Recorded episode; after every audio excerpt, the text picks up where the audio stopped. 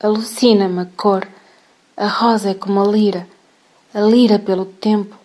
Há muito engrinaldada, e é já velha a união, a núpcia sagrada, entre a cor que nos prende e a nota que suspira. Se a terra, às vezes, brota a flor que não inspira, a teatral camélia, a branca enfastiada, muitas vezes, no ar, perpassa a nota alada como a perdida cor de alguma flor que expira. Há plantas ideais de um cântico divino, irmãs do oboé, gêmeos do violino. Há gemidos no azul, gritos no carmesim.